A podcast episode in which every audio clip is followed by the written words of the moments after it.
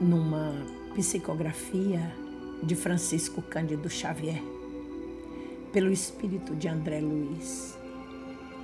Não desanimes.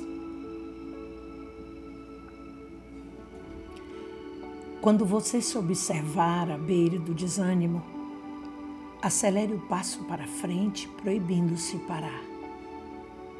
Ore pedindo a Deus mais luz para vencer as sombras. Faça algo de bom além do cansaço em que se veja.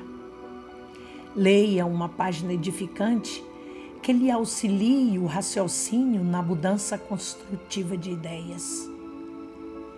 Tente contato de pessoas cuja conversação lhe melhore o clima espiritual Procure um ambiente no qual lhe seja possível ouvir palavras e instruções que lhe enobrecem os pensamentos.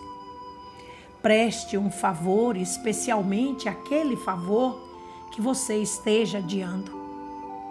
Visite um enfermo buscando reconforto naqueles que atravessam dificuldades maiores que as suas.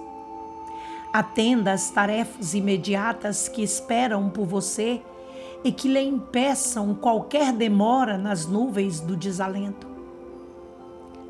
Guarde a convicção de que todos estamos caminhando para diante, através de problemas e lutas, na aquisição de experiência e de que a vida concorda com as pausas de refazimento das nossas forças, mas não se acomoda com a inércia em momento algum.